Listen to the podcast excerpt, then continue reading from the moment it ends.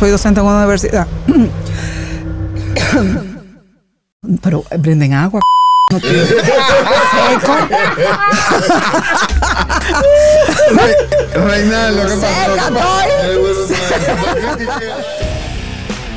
Claudia Pou, apasionada de la publicidad, exitosa publicista, emprendedora, motivadora y formadora de profesionales en la industria publicitaria dominicana, es nuestra invitada en PUB 101.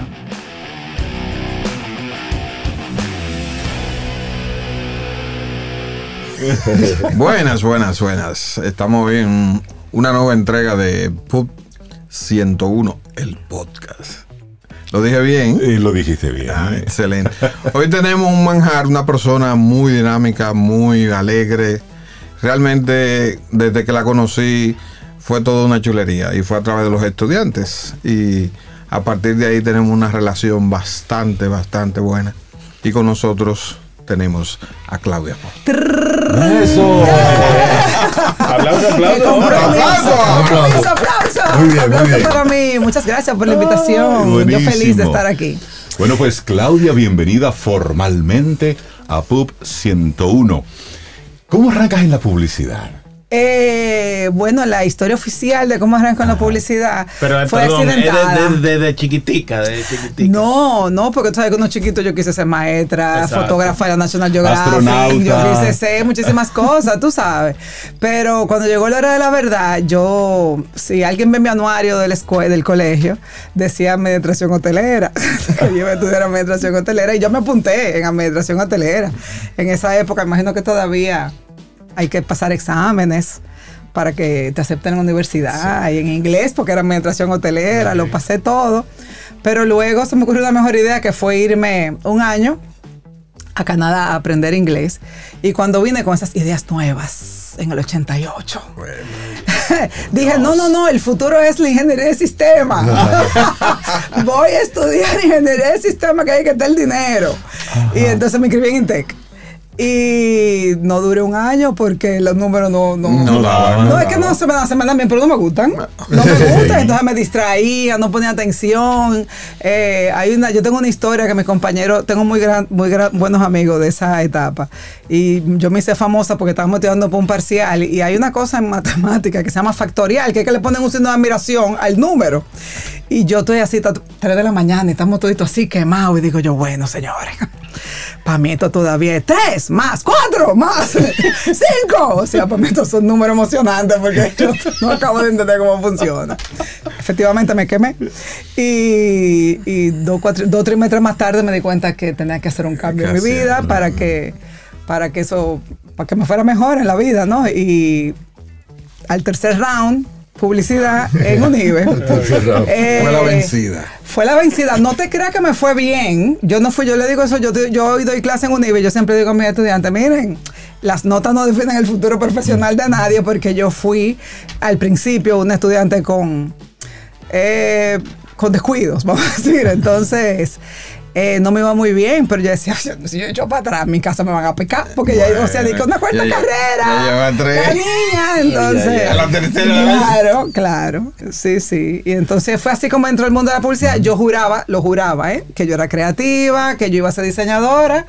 Y cuál fue mi sorpresa con las tareas de creatividad y de diseño que yo no sabía y que no daba para eso. Entonces, ya tenía que quedarme ahí. eh, Aguantando. aguantando el chucho lo mejor que pude. Y, y es ahí cuando surge Tatiana Pajés, que me da clases, eh, y descubre la ejecutiva de cuenta que había en mí que yo no sabía. Wow, y es así como pude quedarme en una profesión que me encantaba, porque la verdad era que me gustaba. Justo cuando empezaba a pensar que no tenía talento, porque la publicidad la gente lo primero que piensa es creatividad y diseño. Exacto. Nadie piensa en estrategia, nadie piensa en comunicación, nadie La piensa en marca. planteamientos de construcción de marca. Y ella es la que se da cuenta, me descubre y así es como entró al mundo de la publicidad ya profesionalmente. Y bueno, 25, 30 años después aquí estamos. Parece que tu destino estaba marcado por el servicio. Estaba marcado por, Por la- la, estrategia, por la- por el por servicio, Por el servicio. por, eh, por el liderazgo y por la gestión, porque el- al fin y al cabo el ejecutivo de cuenta lo que hace es gestionar y liderar proyectos de comunicación, de marca, de publicidad, de Ahora que ideas. tú hablas de eso, de ejecutivo de cuenta, siempre los ejecutivos de cuenta y la gente de arte tienen problemas. Ay, pero no, eso no soy yo el ejecutivo. No, no, pero por eso, es- por eso te digo, cuando uno como creativo, como diseñador gráfico, encuentra a un ejecutivo que, que te compra la idea, es como que, wow. Mira, yo, yo lo, Que te aprueba. yo lo- yo lo voy a, yo lo voy a plantear diferente. Cuando un ejecutivo de cuenta da bien un brief, Exactamente. el diseñador y el creativo reaccionan, Reaccionan bien. bien. Y entonces te va a gustar lo que ellos hagan. bien. Porque Total- si, totalmente si hay una discusión o un debate sobre el brief y sobre lo que el cliente necesita y sobre lo que la marca necesita, va a haber, va a haber esa química, ¿verdad? Que, que, Y- y que vienen buenos necesita para trabajar. resultados. Y vienen buenos resultados, porque yo siempre pienso que la clave está en el brief.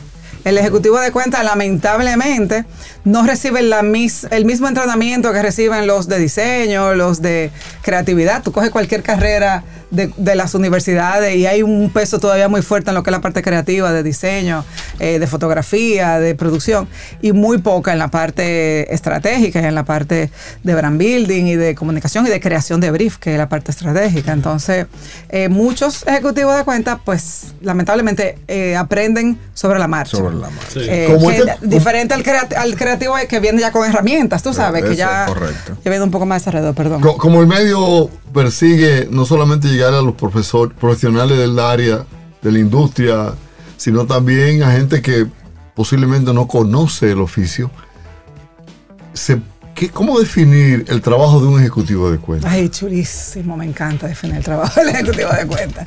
Eh, mira, el ejecutivo de cuentas es en una agencia la única posición de la cual no se puede prescindir. Tú puedes subcontratarlo absolutamente todo. El diseñador, el creativo, el productor, el redactor, pero el, el ejecutivo de cuentas no. Porque el ejecutivo de cuentas es un gestor, como yo dije ahorita, que tiene absoluto control de todos los pasos que da el proyecto de su cliente, desde que entra el brief hasta que se factura. Incluso a veces hasta para cobrar se necesita el ejecutivo de cuentas. eso. Entonces es la única persona que es como es un pulpo que tiene un test un, te- un ten- test Un tentáculo. tentáculo. Ay, Dios mío. Es válido, que es válido que se trabe la traba de la Se lengua. puede decir que es como el cliente de la agencia. Sí, pero todavía. Perdón, ya me dijeron que no hiciera desorden y iba a tomar el micrófono. Eh, tiene un tentáculo en cada uno de los departamentos. Entonces, tiene ese conocimiento del negocio de la agencia que no lo tiene ningún otro departamento y el conocimiento del negocio del cliente.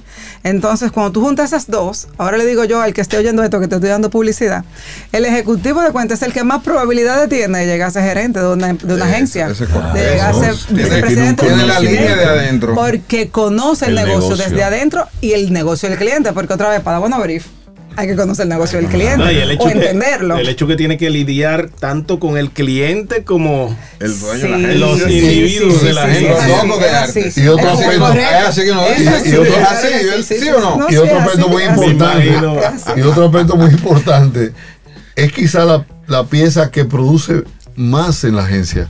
Claro. Bueno, el dinero entra por ahí. Porque ahí, por ahí entra el dinero. Claro, y por ahí se mantiene. Y, y en esa misma. Aunque los línea- rockstars son los creativos. Claro, No claro, podemos claro. quitarle Sí, eso, claro. ¿verdad? Porque es el Pero- producto que se vende. Claudia, en tu experiencia, ya hablas de veintitantos años de experiencia, Desde que siendo, nací. siendo ese elemento de enlace entre cliente y la agencia, ¿pudieras atreverte a contarnos cuál ha sido uno de esos momentos más retadores entre, entre ese ser puente? Eh, no, no tienes que mencionar marca, sino Claro, no, no. puedes Pero si simplemente, simplemente Aquí no. Que mencione el pecado. Solo el pecado. Eh, vamos, yo, hágame otra pregunta, pero yo pensando, y al final lo dejamos por el final como un cierre de, mira, han sido muchos, eso, eh, o sea, eh, sin lugar a dudas. Eh, los ejecutivos de cuenta, y te vas a la historia la voy a hacer de verdad al final para pensar en alguna que valga la pena contar. Eh, Dicen en España que hay que tener mano, dere- mano derecha y mano izquierda. O en Santo Dom- en Dominicano sería nadamos todas las aguas. Y tenemos que. Cogemos mucha presión de ambos lados. Del creativo que necesita tiempo, que necesita descartar ideas, que necesita encontrar algo que vaya con la estrategia y que quiere presentar algo bueno y algo que, que pase el filtro del cliente y del ejecutivo y del cliente que tiene una presión de presupuesto, tiene una presión de tiempos, tiene una presión de, entregables. Entonces, el- todos los proyectos en realidad son, eh, son retos, son desafíos. Eh, nunca hay, dice, decía una compañera, una colega que ella siempre decía, nunca hay tiempo para hacerlo la primera vez, pero para repetirlo sobra. repetirlo. Entonces, eh, uno va con esa presión porque uno se siente muy responsable de que pro- Y es la responsabilidad del ejecutivo de cuentas. Yo a mi estudiante le digo, el ejecutivo de cuentas no hace nada. Nosotros nos tenemos que ser responsables de, de que las cosas sucedan. Entonces, eh, cada proyecto es un desafío. Pero ahorita yo te voy a pensar en alguno así en particular. Pues que te la- te la cambio. Cámbiamela. ¿Qué tanto defiendes a tu agencia y qué tanto tú defiendes a tu cliente como ejecutiva de cuentas? Todo, todo. Eh, mi agencia y mi equipo. Entonces mi agencia es mi respaldo. El equipo creativo mío es, eh, es, es, es, es una es un reflejo de mi trabajo. Entonces el equipo re- creativo mío, lo que haga es fruto de lo que yo le di. Entonces lo tengo que defender porque eso es parte de mi trabajo. Y cuando yo presento un, donde un cliente, yo filtré. O sea, yo, a mí el creativo no me entrega una cosa y yo se la entrego sin, sin revisar al cliente. Yo, yo filtro. Y yo le digo, le tengo que dar mi, mi propuesta, porque otra vez, la que conoce el negocio del cliente soy yo. Respetando la idea, pero siempre tenemos que tener algo que. La responsable soy yo. El cliente es a mí que me va a llamar. El cliente mí hasta para felicitarme, lamentablemente, ¿verdad? O sea, después tengo yo que pasar en la, la felicitación del equipo.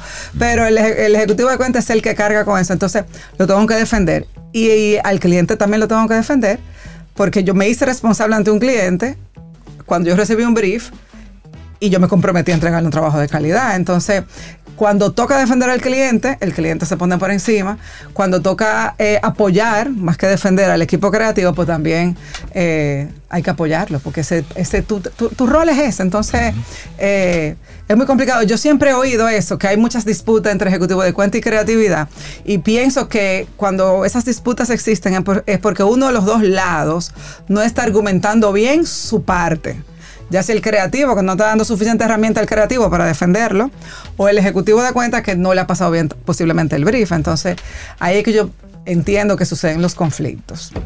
Pero el equipo de creatividad, mi amor, o sea, o yo sea 100%.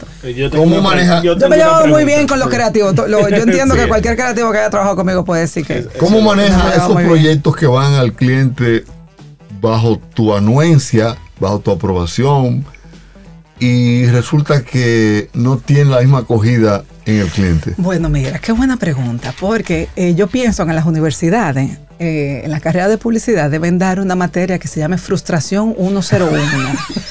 mira, Está buena, está buena. eh, los publicistas tenemos que aprender a lidiar con la frustración. Este, y es parte de nuestro trabajo. Eh, hubo una charla, ay Dios, que yo quisiera acordarme quién fue que la dio, fue un creativo, que él dijo, la mayoría de mis mejores trabajos estaban en una gaveta. Eh, y es así. Entonces, eh, a veces los, los publicistas queremos atrevernos, queremos ver si somos capaces de quitarle ciertos miedos a los clientes con ideas tal vez que van un, paso más adelante de lo que el cliente puede estar esperando. Y, nos, y a veces nos encontramos con una barrera. Y la frustración es parte de nuestro trabajo en todos los sentidos. Hasta cuando el trabajo sale la gente empieza a acabar con eso. Eh, también, entonces, eh, ¿cómo se maneja? Con madurez. con mucha madurez se maneja. Y, y también entender que a quién tú le estás presentando. Eh, no es lo mismo presentarle al dueño de un, de un negocio que presentarle un mando medio. A una persona que tiene que, después que te aprueba, entre comillas, una campaña a ti, todavía tiene que vendérsela a una gente arriba de, de ellos y tú no estás ahí para tú ayudarlo a vender. Exacto, Entonces, eso también tú tienes que saber que a veces eso puede suceder porque en el camino se pueden perder, como luego el teléfono, Oh, oh. en el camino se pueden perder eh, palabras. Por eso y- y- también son parte de, lo, de, de, de, de la- de las disputas entre arte eh, que no entendemos a veces esa cadena de mando. claro. Que no le presentaste directamente al dueño. Pero es que el dueño Sí, no, no. está, porque dime, No tú hay sé. clientes que el dueño nunca va a estar. No, no, tú sabes que en un equipo. No sé quién decía que no participaba en ninguna presentación que hubiera más de tres gente que decidieran la campaña. No ¿Quién me acuerdo de quién eso? esa frase. O quién sostenía ese principio en su agencia. Me huele a, a Ogilvy o me, due- me huele... me- es por ahí la cosa. Hmm. Pero él decía que eh, constituía una gran dificultad para un ejecutivo o para un creativo hacer una presentación, una campaña, donde tanta gente opinara con la certeza de que lo está haciendo de manera profesional. Sí, eh, por eso es tan importante apoyar a las universidades cuando las universidades piden pasantía y cuando los muchachos quieren oportunidades, porque la formación no solamente al lado de los publicistas, sino también de los mercadólogos es importante. Y una de las cosas también que yo siempre, cuando tengo la oportunidad de decirlo en universidades, tú y yo que trabajamos en universidades, Cheo, es cruzar profesores de publicidad, mercadeo y viceversa, para que por lo menos entre nosotros mismos, esas dos carreras que se alimentan y se necesitan tanto, eh, puedan tener puntos en común. O sea, eh, a veces yo digo, yo quisiera que a mí me den la, me den la oportunidad de dar clase de brief en la carrera de mercadeo. Porque puedo hablar desde el punto de vista de lo que el publicista el necesita, publicista tú sabes. Eh, y, y entonces, sí, la eh, pasa que, y va a suceder, no va a dejar de suceder, mientras la industria siga desarrollándose, van a, vamos a tener muchos eh, clientes que van a poner eh, en el filtro personas que tal vez tengan poco, poca, poca experiencia, más que poco conocimiento, porque eh, como decía yo, yo estaba en una clase los otros días, yo decía que el peor enemigo de los de mercadeo y los de publicidad es el miedo. Miedo al presupuesto, miedo al que van a decir, miedo a que va a decir mi jefe, miedo a repetir el trabajo, miedo a que no funcione. Entonces, eso es con experiencia que uno puede empezar a soltar ese miedo. Eh, ¿Tú crees que, que, eh, uno tiene varios ejemplos de posiblemente muchas campañas que salen al aire y no tienen como calidad, vamos a decir, o, o son deficientes? ¿Qué papel tú crees que jugó el cliente quizás al aprobar este tipo de, de campañas eh, o más bien volviendo a, a ese a eso que nos narras de que Déjame, déjame recordarte algo que nos pasó a ti y a mí una vez. Osiris. Eh, yo siempre, cada vez que alguien eh, critica una campaña delante de mí o si los valores de producción son malos, y yo siempre digo, señores, que está sentado en la mesa de decisiones? Porque las ideas tienen esta capacidad de ir transformándose de reunión en reunión y al final tú llegas a un punto y se te olvidó dónde empezó el lío, ¿verdad? Eh, y yo- hay una anécdota que antes del podcast recordábamos Siri y yo con un cliente que tenemos que hacer un anuncio para lanzar un producto. Y entonces el anuncio estaba chulísimo pero nos quedaba muy largo y entonces grabábamos y daba más de 30 segundos, teníamos que encajar en los 30 segundos y claro, la grande decisión era que quitábamos del anuncio para poderlo encajar en 30 segundos, quita esa frase, quita la otra, se entiende, se entiende. Y el cliente, no, no da, dos segundos, no, y como que esos dos segundos quitamos los dos segundos, se va el anuncio, está en el aire y nos llaman de parte del cliente para decirnos, Claudia, pero cortamos tanto que cortamos el producto, nadie está diciendo qué producto es. Entonces, tú subiste la no, llamen a toda la emisora, tomen el anuncio. al- que de ¿y de qué se trata? Y entonces decía, que está buenísimo el anuncio, pero no dice lo que es. Yo no conozco todas las anécdotas del ámbito publicitario, pero entre las tres primeras. Oye, pero fue también que cuando uno se mete tanto en el lodazal, ya eso a veces se nos olvida. También yo te voy a decir una cosa, inexperiencia, eso fue hace escucho, 20 años posiblemente. Y, y uno va quitando y va quitando y al final tú lo que claro. quieres es salir con el anuncio, ya Con en el términos roche de encima. negocio, acabar de, de- de- de montarlo para facturar y el cliente quita, quita, quita, quita. Fue parte y parte, el cliente tampoco se dio cuenta porque él aprobó no, no. claramente, pero Los mayores riesgos se corren en la prensa. en la prisa, En en la, la prisa. la- en la prensa por la prisa de la prensa. En aquellos tiempos.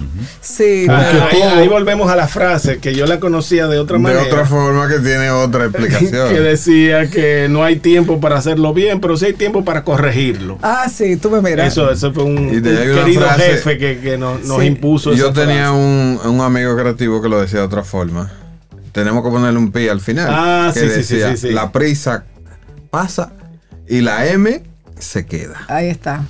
Sí. Eso es así. Y hay una ley universal para, bueno, eh, no, solo- no se aplica a la publicidad exactamente, pero, y es la ley de las erratas. Los gazapos se deslizan donde quiera que hay copy pueden aparecer gazapos. Y, lo, y yo no sé ustedes, pero yo he co- confirmado a veces con piezas de, pre- de prensa que son manoseadas por todo el mundo. Sí, sí. Y como Se que publica y que tú lo lees por primera vez. ¡pa! y Nadie lo míralo entiende. aquí. ¿Y Ah, qué- ¿Y sí. qué pasó? Eso es así. Bueno, ya- que estamos Dice- hablando de- dice de al- una- yo cogí un curso muy bueno que se llama comportamiento irracional y una de las cosas que decía era que la gente se acuerda de lo que tú hiciste, pero no porque tú lo hiciste o cómo tú llegaste ahí. Entonces yo siempre pongo ese ejemplo porque eh, yo siempre digo, ¿No te pasa que a veces tú te encuentras con Osiris y tú dices, concho, Osiris, los otros días te mencionaron? No me acuerdo de qué estábamos hablando, pero te mencionaron. Entonces, eso es, eso es así. O sea, Sí. me acuerdo del hecho, pero no me acuerdo necesariamente del por qué. Entonces, Sí. tú, sa- tú sacas un anuncio, una campaña que costó cualquier cantidad de dinero, eh, tiempo, y en un momento de prisa.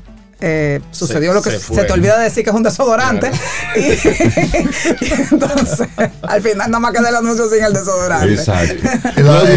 La, máxima aquella de que, de que los médicos sepultan sus errores, los abogados lo encarcelan, Ah, sí. el Lo publicista lo publicita, publica, lo que todo el mundo que. Exactamente. Yo quiero decir algo Me rápido. acuerdo que el que desodorante olía a sándalo.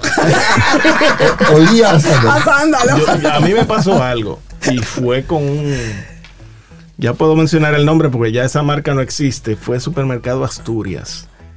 En el rush de una página con unas ofertas estamos hablando de la época que no era digital era análoga tú mandabas el arte en papel impreso la separación un layer Ay, en ay. papel vegetal con las fotos cortadito, los clichés. Pues no sigan hablando que Se va a caer la cédula. Pues para no cansarles, ese anuncio salió sin los clichés, es decir, salió precio texto porque el layer de- del papel vegetal se despegó. se despegó. Mismo. Cuando llegó al periódico al otro día, muy bien, eh, papas dos- 2,50, pero no había foto No de había papa. No era papa, era papa secreta. Entonces ya Bueno, ustedes saben el, el- Eso, eso sucede y se, y se sabe de errores peores que vamos a guardarlo para Sí, alguna sí. memoria cuando Todos todos hemos sido víctimas. Y entonces, montándonos así un poco en ese carro del pasado, Ajá. de cómo se hacían las cosas antes, de cómo se hacen las cosas ahora, ¿pudieras hacer un, un paralelismo del cliente de hace 20 años, del publicista creativo de hace 20 años y de lo que está ocurriendo ahora? Eh, bueno, eh, es una, es una, es, un- es complejo porque son dos universos muy Paralelo, por si acaso. No, no son paralelos, si tú supieras, pero es gracioso porque, por ejemplo, tú has mencionado mucho prensa. Y antes prensa, que era una, un medio, Un medio fuerte, fuerte, sí, en, lo que es, es print, eh, yo me acuerdo que, bueno, los anuncios eran blanco y negro, se podían entregar el día antes, pero a color dos días antes, y la planificación era mucho más estricta Más que hoy en día. Las fotografías había que revelarlas y que había que imprimirlas, y había que retocarlas. Eh, esos artes finales, efectivamente, eran eh, Procesos más en- en largos. papel, por, por ese material. Y hoy en día, con el, con el impacto que tiene el, el- el entorno digital y todas las plataformas que hay, tenemos, además de los creativos de toda la vida, ahora tenemos creadores de contenido. Y esos creadores de contenido tienen algo que es muy, muy, muy, muy cool, muy ápero, a diferencia del creativo tradicional, y es la velocidad con que tiene que generar ideas. Eh, lo rápido que va todo, cómo las tendencias cambian día tras día, cómo esas tendencias duran muy poco y cómo atrapar esas tendencias para eh, identificarlas incluso para en cuál yo me puedo montar, que no sea, que, que me convenga, que sea coherente con mi marca, que sea consistente con mi mensaje y poder desarrollar eh, no solamente el contenido, sino también, eh, que ahora también algo muy beneficioso que trae el entorno digital son las métricas. Entonces ir también ponderando qué funciona y qué no funciona. Entonces nosotros tenemos que esperar un stock check y tenemos que esperar unos- una- unas encuestas para saber cómo iba la campaña de nosotros. Y hoy en día pues tú puedes tener un termómetro muchísimo más eh, fiable y real time. Eh, cambió eso, cambió el pensamiento de las ideas, cambió centrarnos más en experiencia de consumidor que en campañas. Hay una tendencia más a pensar en idea que en publicidad.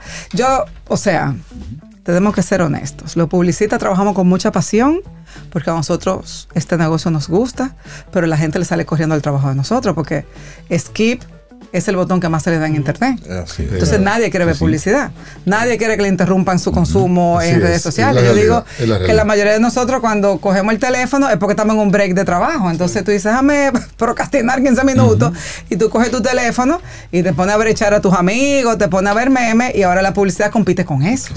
No compite con, con la, tu categoría, no compite con tus competidores tradicionales, sino que ahora tú compites con la foto de mis amigas, con porque el cualquier contenido. cosa ya es sustituto. Cualquier cosa es sustituto. Entonces, eh, eso nos ha llevado a los publicistas a, em, a pensar en ideas eh, de una manera distinta y luego en el formato. Antes pensábamos, es prensa y pensábamos en el anuncio de prensa. Es para vaya, ahora tenemos que pensar, o es nuestra responsabilidad pensar en ideas y luego ver cómo esas ideas permean o del online al offline o del offline al online. Pero entonces ahora también tú tienes que ver cómo tú haces, cómo tú ganas medios, cómo tú creas conversación. Que antes, eh, yo, No pens- yo, yo pensando que antes tú haces una campaña y alguien si le gustaba, un, un periodista, a nosotros nos sucedió en Oveja Negra, que hicimos una campaña muy chula eh, para, eh, para Laritox, que se llamaba Con Laritox la gripe es un disparate, eran unos niños inventándose Sí. excusas Sí, para no ir al colegio porque ya no pueden decir que era gripe. Entonces decía, me duele el cabello. me acuerdo Sí. como ahora que a, un- a bueno, periodista le gustó tanto que escribió un editorial sobre, un artículo sobre sí. el anuncio.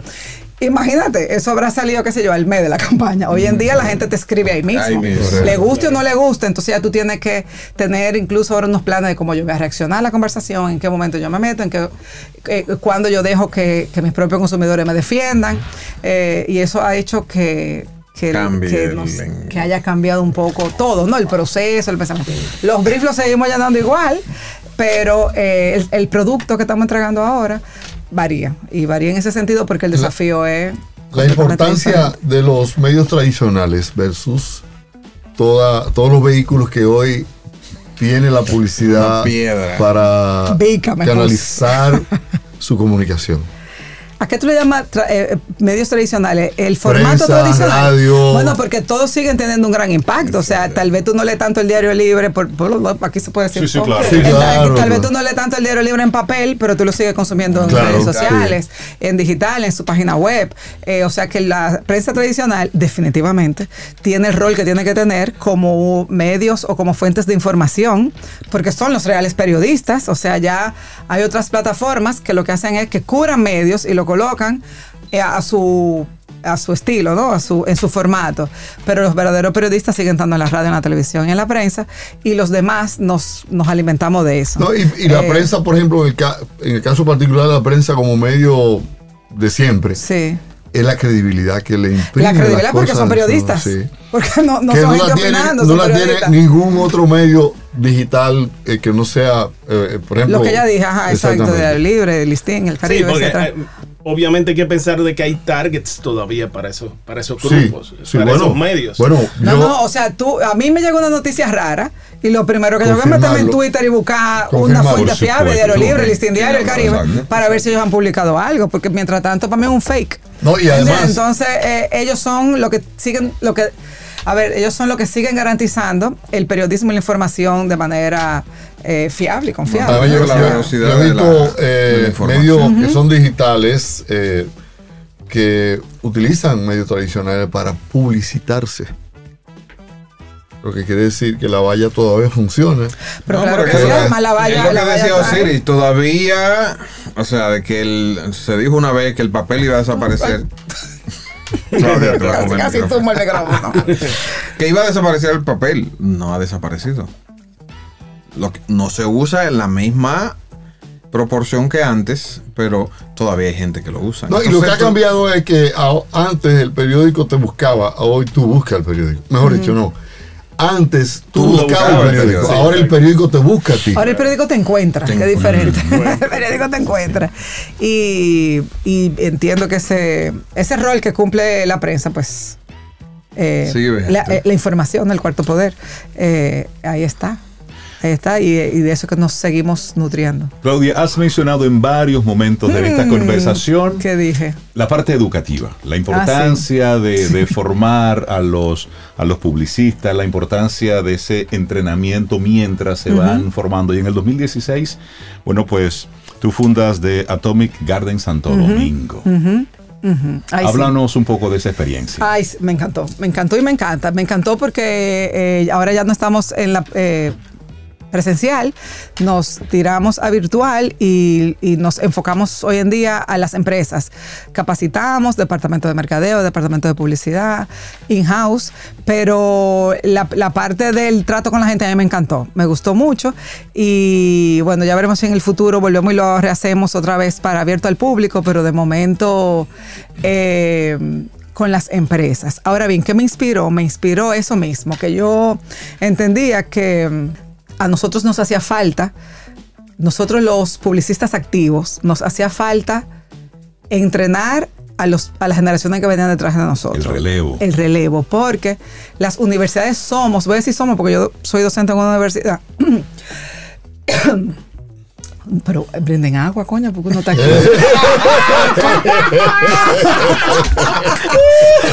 Reinaldo, no sabe eso. Mira cómo no sabe eso. Una crítica en el aire. Qué bueno está eso. No ha sido tocada. No ha sido tocada. Aquí voy yo Sí, picando está esta bueno. botella. Se nota que no hay mujeres aquí. No, no, no, exacto. Dios mío. Mira, eh, bueno. nosotros en la universidad damos mucha estructura, damos la base, eh, damos mucha orientación sobre el mundo, la industria, cómo funciona, cuáles son las herramientas que existen. Pero yo sentía que todavía los, cuando, cuando yo trabajaba en agencia y me, yo recibía los, los pasantes, yo sentía que todavía llegaban como crudos, que ellos entendían los conceptos, pero no tenían necesariamente la habilidad de encajarlos y de implementarlo desarrollarlo. Entonces yo dije, oye, yo creo que los únicos que podemos enseñar a hacer esas bajadas somos nosotros los que estamos en esto. Entonces, lo bonito de Atomic Garden es que todos los profesores, y esa era la condición para que cualquiera pudiera dar clase ahí, o los facilitadores, en realidad sería el término, es que sean activos. O sea, que estuvieran trabajando actualmente en lo que fuera que yo. Tú eres fotógrafo, tú vas a dar fotografía, tú tienes que ser fotógrafo y vivir de eso. Tú hablar sobre campaña, tú eres un creativo activo en una agencia de publicidad que está trabajando está con trabajando campañas. Porque se aprende mucho, o sea, lo que llaman transferencia de conocimiento, se aprende mucho de una persona que tiene la capacidad y la experiencia de hacer cosas y además de contarte sus propios casos, cómo yo los resolví, porque los libros no te dicen, los o sea, los shortcuts no están en los libros, están en la experiencia.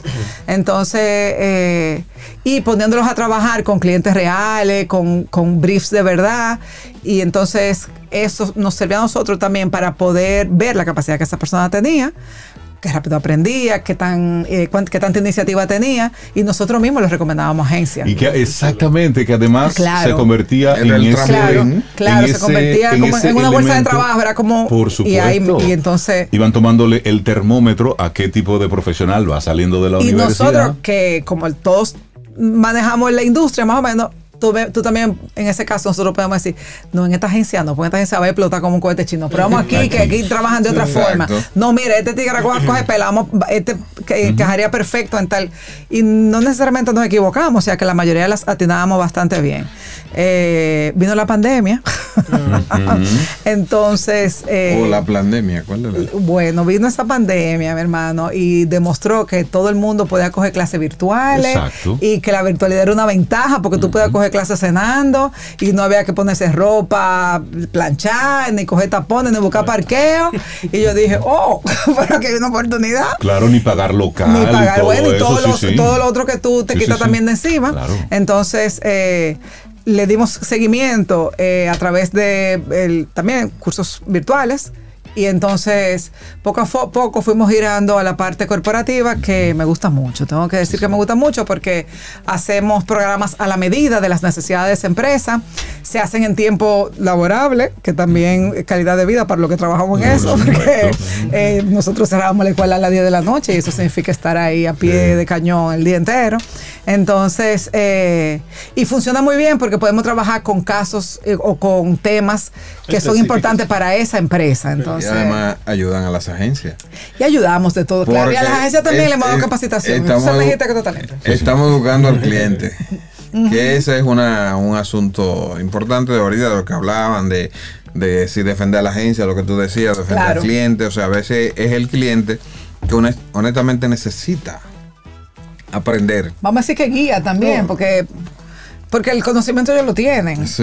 Es eh, que lleguemos como a un idioma en común. Exacto. Para que nos podamos entender. Una pregunta, Claudia. Ay, yo cada vez que tú me haces una pregunta, porque ustedes me la avisan, entonces si cuando me la avisan, yo me, yo me asusto. Eso es parte del show. Porque yo vine a eso, no me asusto, pero cuando me avisan, yo digo, ay, diache, y ahora. ¿Tú eres de la ejecutiva de cuenta que se arriesga con una sola idea o, tien- o tienes que tener varias debajo de la manga? Eh, no, esos son los clientes. Hay clientes que tú puedes ir. Mira, yo he tenido, eh, ah, me pasó una vez, yo trabajando con Freddy Hanna. ¿Ustedes ya trajeron a Freddy aquí? Todavía. Ah, no, Está bueno, pendiente, es una. Es un control. Mira, yo hablé Pero con ya, él, ya- le hubiera ya dicho. está, ya está en la página Pues- su biografía. Ten la lista, ten la Pues, lista. Freddy y yo una vez presentamos a un cliente sin storyline, sin storyboard, sin PowerPoint. Freddy y yo nos sentamos en la oficina del cliente, él en una silla, yo en otra, le contamos, le dije, entonces pasa y después, tú, bam, bam. Me encantó, pero cotícenlo. Porque Era muy buena la idea. Era muy buena. clientes Ya, así.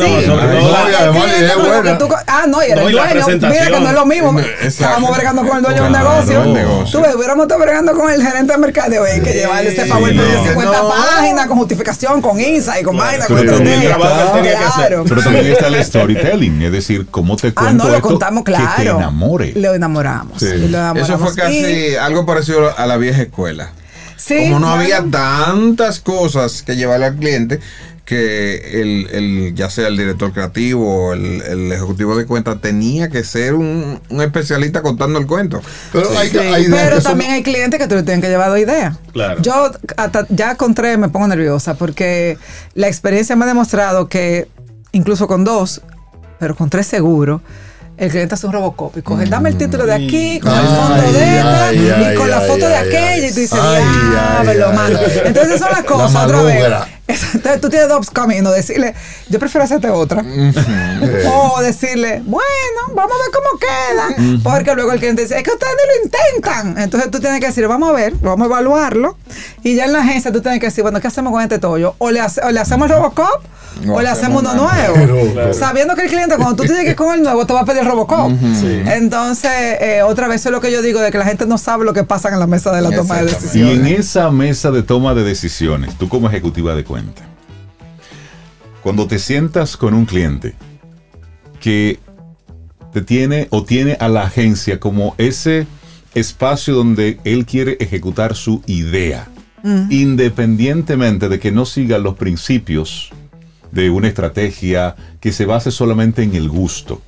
¿Hasta qué punto tú como ejecutiva puedes llegar a hacerle entender a este, a este cliente de que no es su idea lo que le guste, sino es lo que, lo que funciona a la marca? Es decir, no amarrar el burro donde diga el dueño. Sí, mira, eso se da porque porque hay clientes que tienen su idea preconcebida y es una pena porque tú le estás pagando a una agencia para que te haga un Sí, trabajo, claro. entonces, entonces es un desperdicio de dinero. que no es barato. Claro, entonces yo pienso que esa persona desperdicia su dinero cuando tener una idea y pedírsela a cualquier equipo de jóvenes que te la produzcan, eh, te sale más económico. Eh, la responsabilidad de nosotros es cuando el cliente está muy apegado a una idea, la responsabilidad de la agencia que él está pagando, es ver cómo tú dotas esa idea, idea de- y la metes dentro de la estrategia. De alguna forma, llegar al happy medium, ¿verdad? En el de ni para ti ni para mí, 50-50, todas las expresiones que existen de vamos a tratar de negociar esto, de una forma en que yo pueda coger algo de lo que tú quieres, pero que tenga sentido y que sea coherente con el consumidor, con la estrategia de la marca, con el tono de la marca y tratar de, de que, de que la no sea grande. Es verdad que todos los publicistas tenemos un tollo, un hijo mal parido en la calle, con- que tú estás negando que lo hiciste tú. Sí, todos tenemos. Y, Yo no fui, ¿no? No, no, eso no, no. Sí, yo manejo ese cliente, pero eso no lo hicimos nosotros. y- y plantear, plantear como respuesta dos caminos creativos para un mismo cliente, un mismo producto, no denota inseguridad por parte de la agencia. Mira, podría parecer. No estoy seguro con esta No. idea, te traje esta también. Hay veces si que hay veces que uno sencillamente lo que lo que a mí me preocuparía es presentar dos estrategias diferentes. Porque primero la estrategia da demasiado trabajo para tu presentador y uno eh, la estrategia es el core, es el corazón de, de donde va a salir tu campaña. Entonces, si ambas campañas están alineadas con esa estrategia y con ese posicionamiento y con ese mensaje que tú quieres llegar, dos caminos creativos no es tan descabellado. Tomemos en cuenta que la mayoría de los equipos creativos descartan hasta 15 ideas antes de presentar una. Entonces. Y- y tiene su favorita, Y tiene su a favorita. Y a, presentar. y a lo mejor es una favorita consensuada ejecutivo eh, creativo. Sí. Eh, y, y tú las descartas por las razones que sea. Aburrida, eh, no tiene fuerza, pasa desapercibida, se me, se me fue la mano, está muy agresiva, vamos a bajarlo en dos. Entonces, no pienso necesariamente que sea inseguridad. De nuevo, pienso que a veces hay clientes que requieren que tú le presentes más de una idea. Lo ideal siempre va a ser, para mí sería una idea que esté muy bien amarrada a la, a la estrategia. Pero a una persona, por ejemplo, estamos pensando en campaña, pero si, si estuviéramos pensando en empaque o en logo, definitivamente tú vas a presentar más de uno. Claro, claro, porque claro. tú sí tienes Sí, que que opciones a un cliente. Entonces, eh, eh, son, o sea que en términos de creatividad, las opciones Y para, no, depende del para, evi- proyecto. para evitar el. Y nada más me trajeron eso. Eso es lo que hay. Y mira, hay uno sudando Ay, ahí ay, que, o sea que no te gustó. Sí, Ahora, por eso eh, es muy importante también cómo uno presenta y, y- y el punto de partida. Y por eso es tan importante el brief. Porque el cliente te da un brief. Tú lo conviertes en un brief creativo, que es lo que tú le vas a entregar al creativo para que trabaje con eso. Cuando tú presentas con PowerPoint, PowerPoint, como en aquel caso, nuestra responsabilidad es recordar al cliente de dónde venimos. Claro. Esto fue lo que tú nos pediste. Esto fue lo que nosotros Con encontramos. calidad. Este es el insight fuerte que tiene el consumidor. Por tanto, la idea que nosotros hemos sabido y llevarlo hasta que entienda de dónde. eh, Claro, no es buscar la quinta pata al burro, de que diablo, si no me lo explican no lo entiendo, porque no se trata de eso, sino se trata de que el cliente entienda de dónde dónde viene, viene, la idea, sí, de dónde- por qué nosotros no nos fue que- en no eso. fue un capricho No fue un que- capricho, no fue de un divino, que no, tú sabes, de la manzana que no cayó en la cabeza. Claudia, ¿qué significa para ti eh, que un publicista pueda tener un mentor, un guía? Ay, pero iba, iba a venir esa mía y no pudo venir. Yo pienso que todo el mundo debe tener un guía, aunque no sea en publicidad. Eh, yo le siempre digo que hay que mirar alrededor de uno y ver, a- ver a dónde uno se quiere ver. Y en mi caso, Tatiana Pajés fue mi madrina, mi mentora, fue la que me descubrió. Si, si Tatiana no, no me descubre, yo tal vez tuviera, quién sabe, en un banco, gerente de una sucursal ahora mismo. Entonces, eh, eh, yo aprendí mucho de ella.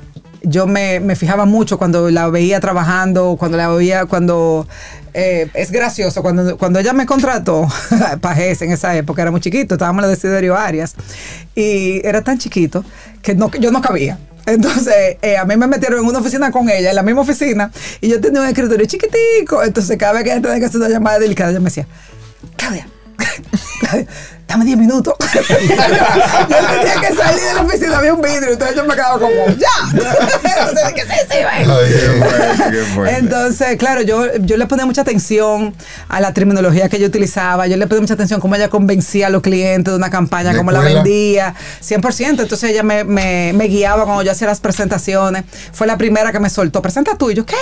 Sí, sí, presenta tú. Entonces ella me corregía en el camino. Eh, y pienso que todos necesitamos una persona así, aunque tal vez no, no- no compartan la misma oficina. Eso fue un poco tiempo, por cierto. Pero todos necesitamos una persona que tú puedas decir, yo quiero ser, yo quiero estar ahí en 10 años, en 15 años, en 20 años. Y al día de hoy sigue siendo una persona a la que yo sigo admirando, eh, admirando y respetando mucho. Eh, incluso con la trayectoria que ha hecho, que hoy en día ya no está tan involucrada la publicidad como en el momento que nosotros nos conocimos. Pienso que todo el mundo necesita dejarse influenciar Sí, de sí, alguien es profesionalmente. Al- algo interesante en esa historia, eh, leí que esa relación comienza en la universidad, ¿verdad? Fue mi profesora en la universidad, así es. En cierto modo ella te orientó hacia, hacia dónde ir, eh, eh, es lo que entiendo. Eh, o sea, quizás descubrió en ti que tú no dabas para diseño. ¿Cómo así. ¿Cómo así? No, te pregunto, No, sí, simplemente. pero eh, mira, que- yo- di que los bocetos cuando ella. Claro, eh, mi hija, Claro. Esa estrategia está muy bien. Ah, No, eh, me refiero- Mira, te voy, a decir una- te, voy, te voy a decir dos cosas. La de Tatiana y la de otro profesor que no voy a decir el nombre. Eh, Tatiana nada más me dio estrategia y me dio publicidad en la, en la universidad. Y los, exámenes eran un peñón. O sea, de esos peñones que te dolían la espalda cuando tú salías de tanto escribir. Porque ella te ponía a pensar, desarrollar ideas, desarrollar estrategias, qué tú harías, no sé cuánto. Y pienso que cuando yo escribía y planteaba lo que planteaba, ahí ella se dio cuenta que yo podía ser una buena candidata para eso. Y entonces, eh, yo pf, me, eh, ejecutiva junior, me imagino que era en ese momento porque no era pasantía. Y, y entonces ahí es que ella, a mí a- y a varias compañeras más, nos, nos, nos pone a trabajar en el departamento de, crea, bueno, ya está el departamento de cuentas, nos pone a trabajar en el departamento de cuentas. Y por cierto, creo que fue la última clase que ella me dio. Ya- después ya no volvió a ser jefa y, y profesora mía al mismo tiempo. Y luego, así como, así como unos te descubren, otros te mandan a freír. Tú sabes, yo tenía un profesor, yo tenía un profesor, por decir, para esto. eh, en esa época, volviendo al pasado, eh, como no habían computadoras, uno todo era a mano. Uno diseñaba, desa- eh, desayunaba, diseñaba con eh, chinógrafo y plantilla y no sé cuánto. Entonces yo tenía un profesor de diseño, uno, dos y tres, que eh, Para lo colmo. dise- para colmo, mi amor. Entonces, ah. Estoy haciendo esta historia porque uno tenía una caja de herramientas llena de chinógrafo, Ay, compás, sí. tijera, Sí, sí. bisturí, no sé, Plano, las marcas Ajá, plano. es- entonces tú ibas con tu, con tu cajita de herramientas a la universidad todos los días. Y ese tipo consistentemente me decía, mija, oye lo que tú vas a hacer, saca todo esos chinógrafos que ya no lo de cuté, acetón, algodón, ¿En lima, y ponte, eh, úsalo para manicura, porque esto, esto no es lo tuyo. Y para que ustedes sepan que los profesores no deben hacer caso. yo me reía porque este tigre está pasado, porque además, oye, de varias materias, bueno, ya yo sabía que diseño no se me daba No, bien, no me eh, lo tú, sabes, recordar. tú sabes que por ahí, Eh, por eso vino mi pregunta. Y es porque los profesores deben de. Era otra de- época también. Los profesores hoy en día no, no, no podemos ponernos esa. No, no, Al revés, tenemos que ser motivadores. Es lo que te digo, pero como los profesores podían ser motivadores en los estudiantes, algunos sí y otros eran lo De- contrario, desanimaban a, a- al Quiero que sepa que el último proyecto final que yo le entregué a ese señor, lo dejé con la boca abierta. O sea, le hice un trabajo y un despliegue que nadie en el curso le hizo lo que yo, Con lo que yo usted, le hice. Me acuerdo cómo era un, un produ- una marca que se inventó que se llamaba Lucaira. Y yo, mira, le di con todo a esa y, y- Él lo que dejé. estaba era fortaleciendo tu carácter. Sí. tu, tu inteligente emocional. Sí, señor, está bien. Claudia, interesante esta conversación que, que estamos teniendo contigo, viendo este, este repaso por la, la visión de la publicidad desde un ejecutivo de cuenta. Porque Ay, aquí hemos estado hablando con creativos, hemos estado hablando con clientes, hemos estado hablando con, con realizadores, pero la visión de un ejecutivo de cuenta es interesante porque ser ese puente, ese enlace entre una cosa y la otra es muy retadora. Completamente. Pero al mismo tiempo, y ya que mencionamos inteligencia emocional, ¿dónde debe estar la inteligencia emocional De un- de un ejecutivo de cuenta? Eh, ¿Dónde debe estar? Replanteame esa pregunta otra vez de otra forma diferente. Vaya, yo meto la pata. Vuelve a ver diferente la pregunta. Tú estás lidiando con un ego de un creativo. No. Y con, con- un creativo y su ego, que son Ah, dos. ok, Son, son dos. dos. Son dos. Mira, es a veces en un mismo cuerpo. Es a veces del mismo tamaño y A veces que deja la silla al, ego para que se siente ahí. Que Claro, pero otro claro. lado, estás con un cliente con el poder adquisitivo y con una expectativa. Entonces, ambos están demandando de ti. Y tienes un jefe que también está demandando de ti Y esperando unos resultados. y esperando unos resultados. Eso es así. Entonces, esa inteligencia emocional de no ofenderte por aquí, de no eh, tomar como que es algo personal, es decir, Sí. óyeme, se, se necesita realmente un carácter eh, se necesita, estable. se necesita, sí, se necesita estabilidad emocional. Eh, tú dijiste la- lo clave, eh, es difícil explicarlo. Cuando yo le digo a mi equipo con el que yo he trabajado, no lo cojas personal, porque la gente no entiende lo que es no cogerlo personal. Y yo siempre digo, no eres tú, es tu posición. Cuando un cliente eh, te está diciendo algo, no es a ti, fulana de tal, es a quien sea que sea la persona que esté en esa posición. Cuando tú coges o con una operadora X que te está ofreciendo una tarjeta por decimocuarta vez y tú la mandas a la porra, te queda- no es a la jeva, tú ni la conoces. Tú estás haciendo eso a la institución que te está llamando, que it happens to be you, tú sabes, pero no es. Entonces yo digo, eh, hubiera sido a ti o cualquier otra persona.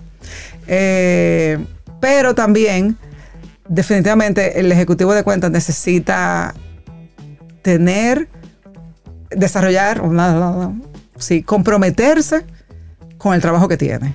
Cuando tú te comprometes y tú entiendes todos los frentes que tú vas a tener y cómo tú lo debes manejar, tomando en cuenta en el fondo que todos son tus aliados. Yo creo que la, el éxito que yo he tenido, si lo puedo decir éxito, con el equipo creativo y diseñadores, hermanos, somos del mismo equipo. Sí, claro. O sea, olvídese de esa vaina, somos del mismo equipo. Mi- Mientras más rápido Entonces, salga el trabajo. Ya no es un tema mejor. exacto. Y cuando hablamos de rápido, hablamos atinado. Entonces, yo sé que tú tienes tus ideas, yo sé lo que dice el brief.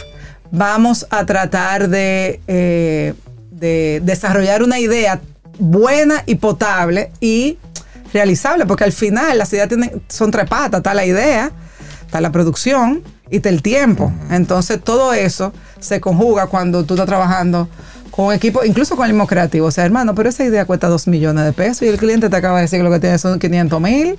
Entonces, eh, son, son, eh, tú tienes que tener mucho conocimiento, eh, saber nadar todas las aguas. Y decirle. Ser psicóloga de los de tus compañeros, ser psiquiatra de tus compañeros y sus No. egos. Y lo mismo del cliente. Como co- un libro que la misma Tatiana una vez me dijo, tienes que comprarlo. Creo que se llamaba Lo que no te enseñan en Harvard, que es la parte humana de todo. Es, está bien que el cliente no es tu amigo, pero tú tienes que buscarle la parte El humana a tu lado, sí, cliente para claro. que tú necesitas encontrar un punto de conexión con tu cliente. No es que tú le vas, porque yo también lo digo, o sea, la culpa no es del equipo creativo que está tarde, la culpa no es de producción que está tarde, la culpa es de todos nosotros. Porque hay alguien que no lo está gestionando bien. Entonces, eh, si el creativo falla, tú también fallaste. Si el de producción falla, tú también Sí, estás fallando. equipo, Entonces, eh, al final lo que tú necesitas es, con el cliente, con tu equipo, sea creativo, diseñador, producción, medios, que ni siquiera lo hemos mencionado, la pobre gente de medios, pero también medios, eh, busca cómo, encuentra la forma de tú conectar con ellos. Porque cuando ese vínculo existe y ese compañerismo existe, todo el mundo se quiere ayudar. Y eso es lo que a mí me ha funcionado. Sí. O sea, eh, estamos en el mismo equipo. Empujamos Esto es lo que hay. Claro. Yo estoy contigo. Yo, ¿Qué es lo que tú necesitas de mí? Tú necesitas de mí un buen brief, tú necesitas de mí imagen del producto, tú necesitas de mí información, yo te lo proveo. Ahora, ¿qué yo necesito de ti? Yo necesito que tú me trabajes una idea, que la podamos bajar tal día y poder presentar esto. Y no te olvides que la idea es bajo costo o carrera, eh, ¿cómo se llama? Barril sin fondo o eh, las condiciones que haya puesto el cliente. Entonces, en el fondo está, al fin y al cabo, en relaciones humanas. Saber llevarte con la gente. claro. Y decirle. como dice, en las buenas y en las malas. En las buenas y en las malas. Además, veces- señores, los publicistas trabajamos más que los maridos y las mujeres. O sea, y las amanecías que los publicistas dan en una Eh, eh, agencia a de publicidad. eso voy. voy. Y toda esa pizza que que los publicistas comemos juntos. Yo- hay, una anécdota, hay una anécdota en una agencia que yo estuve que el, el esposo precisamente era prima mía, la, la ejecutiva de cuenta. Y el esposo fue a ver si era verdad. Pero claro. Que, y cuando él, ve- él sube y ve que ahí se está trabajando como si fueran las 3 de la tarde. El tigre dijo, vengo ahora. What? Le trajo romo a los tigres. Comida. Nosotros- Porque se la quedó prisa, la ahí prisa. trabajando. En Es la Oveja prisa. Negra nosotros teníamos crédito en dos sitios. Entonces, ya, ya. cuando sabíamos que teníamos que quedarnos hasta tarde, yo nomás saltaba y decía, bueno, piso pollo. Ay, todo el mundo, diablo, no jodas, sí, piso pollo, decídete, tenemos que pedir pronto. Una cosa, hablando del mismo ego de ahorita. Yo no me voy a meter en con mis amistades. No, yo sé ah, que no, no. ya- Pero tú sabes que a veces está el asunto de, de premio. Ah, sí. Sí, O sea, claro que es, sí. Es un asunto que persigue, porque si, entonces, si tú no has ganado nada, entonces, ¿cómo tú desarticulas a un creativo que está pensando en que Steven Spielberg, que le va a hacer la, La la producción. producción, y decirle, hermano, ajustese al presupuesto? Así mismo. Hermano, ajuste el presupuesto, que eso es lo que hay. Y- Eh, pero, pero lo de los premios es un buen punto que tú lo tocas. Eh, a mí me gustan los premios. Yo soy de la que. A todos. Yo soy de la que defiende los premios. Entiendo que no necesariamente uno puede. Bueno, hay gente que sí lo hace, pero el premio vivir perpetuamente para que todos tus proyectos sean premios, porque hay que facturar. Eh, pero a mí los premios me gustan. Los premios le traen a las agencias prestigio. Sí, claro, Le traen, no a, la- le traen a las agencias eh, cli- mejores clientes Exacto. que también que les gusta la creatividad. Es un baño de agua fresca. Y, Y les trae, y les trae, y les trae talento bueno. Claro. Porque trae talento que quiere también ganar Sí, premio. ganar. Entonces, definitivamente los premios hacen más, más, más mal que bien. Yo sé que hay muchos detractores de los premios. Entiendo cuando so- lo son, por qué lo son, porque creen que uno nada más está pensando en eso. Pero sin lugar a dudas, eh, los premios, eh, yo creo que bien de, son parte de, del programa de relaciones públicas de una agencia y de- Claro. y de la Yo- reputación y el prestigio. O sea Yo que, creo que, que es valioso el premio, pero el premio mayor para una agencia es el éxito del cliente. No, y, y hay que reconocer, eh, lo dice, yo- estuvimos leyendo hace poco, o particularmente yo estuve leyendo, repasando el, el libro rojo de, de la De publicidad Ah. de, de Luis. Bassat. Bassat, sí, Ogilvy. ajá, Y Bassat Bassat. decía que en su experiencia, la publicidad que más vendía era la que estaba me- mejor desarrollada. La, la mejor publicidad es la que más vende, Exacto. para resumir. Exacto. Sí, bueno, y hay que tomar en cuenta también que la publicidad sola, sin la estrategia de Sin medios, estrategia, no. no. es nada. No, o sea, claro. que una buena publicidad, No, claro, es un una buena creatividad tiene que Pero estar una muy buena bien, creatividad tiene que tener una buena estrategia vende- de vende medios, más, sin duda, para que pueda llegar. Precisamente yo estuve eh, en una materia que, que se me pegó. Porque Se te pegó la materia. sí, que es gerencia, yo no. Gerencia, uno- de, gerencia, publicitaria. Ya, de- cuéntame, cuéntame de eso. Ay, ay, ay. Ahora soy yo la que te voy a entrevistar a ti. Se me pegó como dije, "Ah, pero tú vienes de agencia. Tú, Claro. tú, tú sabes el asunto, entonces para yo conformar como Ten, ese... cu- ten cuidado en qué tú te estás No, metiendo. no, no, tranquilo, yo, sé, yo, yo sé salir de... Lío. Y viendo todo como brinqué de varias agencias, mejor dicho, brinqué no, sino que tomé café, como dice Reinaldo, en diferentes agencias. Ojo. Eh, yo vi la forma en que se, cómo se dirigía y pude, pude hacer como un muñequito como interesante y precisamente explicándole yo a los estudiantes cómo funciona el, eh, la agencia y hacerle entender que, que no son islas los departamentos, sino que si cuentas no trae un buen brief, creatividad no tiene una buena. Y está, el otro, y está el otro, el otro componente que cada vez más se ve en las agencias, que es el planner estratégico. Entonces, antes, eh, eh, cuando nosotros empezamos, cuando todos nosotros empezamos en la publicidad, Esa él, no estaba. él no estaba. Y le- el, el ejecutivo de cuenta era el que hacía las veces de De- de planner. planner. Y hoy en día, maravillosamente, cada vez más tiene más auge la importancia del planner dentro de las agencias. Ya muchas agencias lo empiezan a incorporar y otras lo subcontratan eh, por proyecto, lo cual también es eh, tiene mucho valor para el brief, para el brief del creativo, sobre Sí. todo cuando los proyectos son grandes. Claudia Pou. Riquísima esta conversación. Muchas gracias. Mira, ahí- Muchísimas tengo una pregunta que no podemos Ajá. dejar. Eh, Sí. Otra vez, Otra pregunta vez. anunciante. Eh, eh, eh. Pregunta anunciante. Sí, son, son No, amenazas. ya- ya sé, yo digo, son ah, amenazas. ah. Claudia, cuéntanos de tu experiencia en España. Ay, buenísima, buenísima, porque me ayudó a entender que los, clientes son los mismos aquí y allá. Eh, la- Uno pe- pe- pensaría que uno pensaría. Una uno que otra pensaría- Z, pero. Claro, una que otra Z mal puesta ahí, bien puesta. Eh, mira, cosas que a mí me gustó mucho de mi experiencia en España. La planificación de los clientes. O sea, yo en junio, en junio, estaba trabajando con la campaña de diciembre. Wow. En junio yo estaba oyendo vi- villancico en mi oficina porque nosotros estábamos dejando lista, preparando para la producción, porque claro, estamos hablando de producciones de millones de lo que sea que no hay aquí, ¿tú entiendes? O sea, yo me acordaba que aquí yo contrataba un circuito de vallas y eran 20 vallas. 50 vallas, 150 vallas, ya eran 5 mil vallas. Entonces, eh, eh, las dimensiones La les gran- cambian mucho. Ligas. Sí, era, era grandes ligas. eh, Imprimir nada más un tiempo. Claro, Sí. entonces eh, los aspectos legales. En, en España yo manejaba, eh, manejé productos de bebida alcohólica y productos farmacéuticos, ambos con muchas legislaciones. ¿Desde, cua- ¿Desde qué agencia? De TWA. TWA. TWA. Entonces ambas con muchas legislaciones y yo tenía que pasar todas mis campañas por una institución que se llamaba Autocontrol y ellos tenían que revisar mis anuncios contenido. y aprobarme los anuncios antes de yo.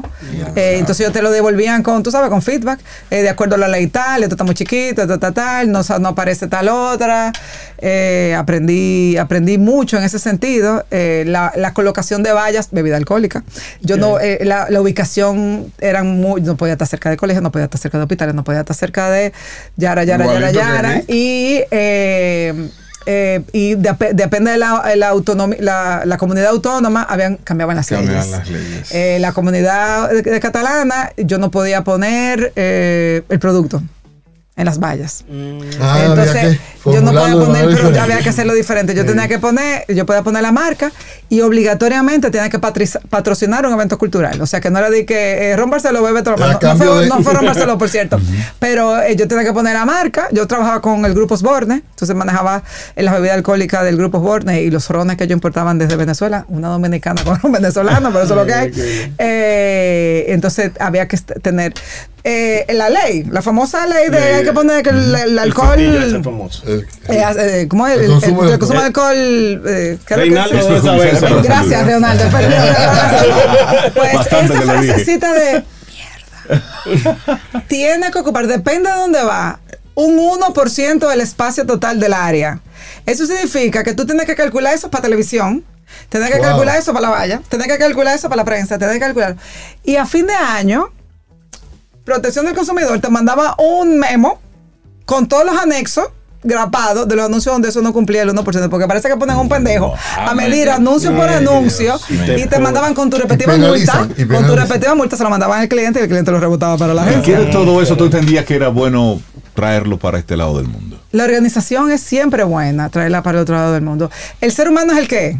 Yo me acuerdo que yo con mi jefe decía de que hay una, yo tengo una anécdota con un jefe que me decía, yo le decía de que, total, ya yo entendí, nosotros cuando nos ponemos lo mediocre, cuando somos mediocres, fue de ustedes que lo heredamos. Ay, y le ay, decía yo a él, ay, y él me decía, joder tía, pero vosotros lo, lo habéis perfeccionado. y yo no exagere, que es la misma vaina. Entonces, eh, sí, yo entiendo que la organización, la organización y la Planificación. Y la planificación. Sí. O sea, eso era, eh, eso fue para mí una grata y una muy bonita experiencia en ese sentido. Qué bien. Eh, podemos decir que esta ha sido una de las reuniones no solamente productivas, sino también más amenas Oye, ah, claro. bueno, me llevé el premio, ¿verdad? Qué bien, qué bien. Bueno, qué bueno que no defraudé porque con la introducción que me hizo, que divertida, dinámica. Y yo, bueno, ahorita me pongo y digo, mm, sí, bueno, sí, no. Claudia, muchísimas Menos mal. gracias por haber Gracias estado a ustedes por tenerme aquí. Ya yo me había dado vuelta. ¿Cuándo tú vienes? ¿Cuándo tú vienes? Y nunca se había dado. Así que me alegro mucho. Muchas gracias por la invitación. Le he No, pasado muy bien. Y nada. Y sigue abierta, ¿eh? Cualquier Sí, día pues- que te emociones, pues voy para allá. ¿Quién? ¿Se le cayó No, a alguien? no, Voy. ya, Yo llevo yo tema. Ustedes me dicen que yo llevo cualquier tema y hablamos de eso. Y para la próxima te prometemos que vamos a guardar el agua y el vaso. Sí, porque ya ustedes saben que yo lo desacredito. Mira, Cheo, y aquí espérate en vivo, no vivo, en grabado. Invítame a una charla para allá, para tu universidad. Ah, mira, y una, una cosa, y los datos de Atomic Garden. de Atomic Garden, la página. Exacto. Eh, Atomic Garden, Atomic Garden 2 en Instagram. O eh, viene lo más rápido, lo más rápido es a mí. TAG, que es de Atomic Garden, Claudia. Arroba TAG, Claudia. Ese es mi usuario en Instagram. Y yo siempre estoy subiendo memes. Y ahí entre un meme y otro les respondo rapidísimo. Súper. Excelente, excelente. Buenísimo. Siempre bienvenida aquí. a Muchísimas gracias, la pasé muy bien. Chévere. Qué bueno. Y el micrófono casi está. ¿Y el aplauso no va? ¡Ay, claro! Bienvenida. Hasta yo mismo me aplaudo. Muy bien. Este podcast ha sido producido por World Voices, bajo la conducción de Osiris Sosa, G. del Cordero, José Luis Cabral y Reinaldo Infante. Para más información y contenidos de publicidad, visita pop101.do.